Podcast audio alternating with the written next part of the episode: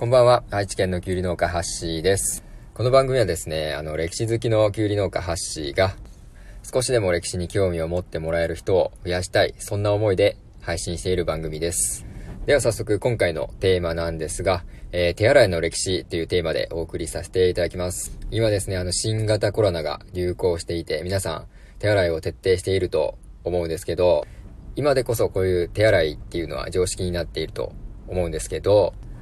ほんの150年前までは手洗いという概念がなかったそうです。それはなんでかと言いますと、えー、それまで病原菌っていう存在が明らかになってなくて、医師が汚れているはずがないっていう考えが主流で、えー、手術前とかでも手洗いの習慣がなかったそうです。そんな医学界に、えー、手洗いの概念を生み出した人物がいるんですけど、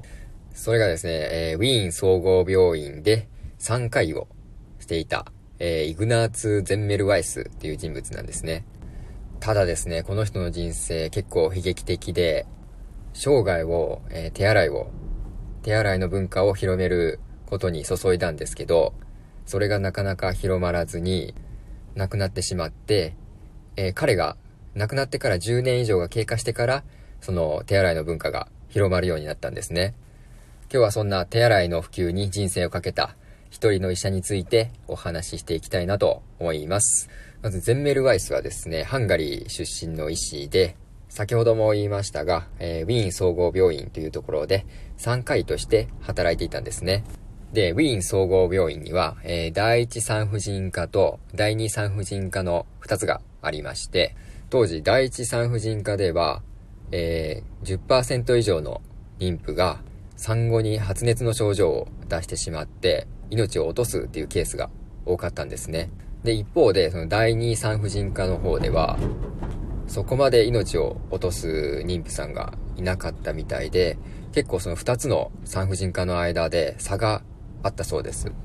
これに疑問を持ったゼンメルワイスが、えー、2つの産婦人科の違いを探そうとしたんですね。で、あることをきっかけにその手がかりを見つけることができたんです。主にですね、あの、亡くなった妊婦さんを解剖することで、その手がかりを見つけようとしてたんですけど、友人の医師がですね、解剖中に誤ってメスで自分を切ってしまったんですね。それは結構軽症だったんですけど、その後合併症を引き起こしてしまって、その医師は亡くなってしまったんですよ。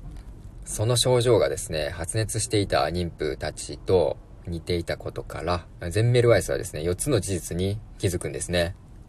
まず1つ目がですね、第一産婦人科では医師が、えー、分娩を行っていたと。で、第二産婦人科では助産師が主に分娩を行っていた。で、2つ目がですね、医師の診察回数が多い妊婦ほど、その発熱の症状が出ていたと。で、3つ目がですね、解剖していた医師がそのまま分娩に関わることがあったと。で、4つ目がですね、解剖室から出てきた医師の手に、解剖していた死体の、えー、ひどい匂いが付着していたということに気づいたんですね。で、これらの事実をもとにですね、ゼンメルワイスは解剖した死体の何かが手についた状態で分娩を行ったことが、この妊婦たちが発熱した原因ではないかと仮説を立てたんですね。これは今で言う、えー、接触感染ですね。なので解剖でついたひどい匂いを洗い落とせば、その原因を取り除けるのではないかと考えたんですね。それからですね、ゼンメルワイスは、えー、塩素水消毒とブラシ洗浄を組み合わせた消毒法を生み出したそうで、周りの医師たちに手洗いを徹底させたことで、その妊婦たちの死亡率を引き下げることに成功したんですね。この時、ようやくゼンメルワイスは、医師たちが手洗いをすれば、発熱を予防することができるっていうことを確信したんですね。でも残念ながらこの考えは、あの周りには浸透しなかったそうです。これはなぜかと言いますと、このゼンメルワイスの考えを認めてしまうと、今まで患者を殺していたのは医師の手がこの汚れていたからっていうことを認めてしまうことになってしまうんですね。僕が思うにやっぱ当時の医者って結構プライドが高かったんじゃないかなと思うんですよ。だから彼の考えは支持されなかったんじゃないかなと思います。しかも彼の性格がちょっととっつきづらいところがあったみたいで、もう認められるどころか、もう周りから敬遠されて、病院から追放されてしまったそうです。で、ゼンメルワイスが病院を去ってから手洗いが徹底されなくなると、また、その妊婦たちの死亡率が上がってしまったそうです。これに心を痛めたゼンメルワイスは、その後も感染症予防のために必死に動き続けるんですね。今度は手洗いだけではなくて、手術に使う器具や病室の洗浄までも徹底するように周りに働きかけるんですよ。それでも最後まで彼の考えは周りから支持を得ることができなくて、もう最終的に彼は精神を病んでしまって、えー、精神病院で志半ばで亡くなってしまうんですね。これ正しいことをやってると思うのに、周りから全く認められないって、すごく悲しいことですよね。今でこそ手洗いはもう常識的なんですけど、もう当時はそれが非常識だったんですね。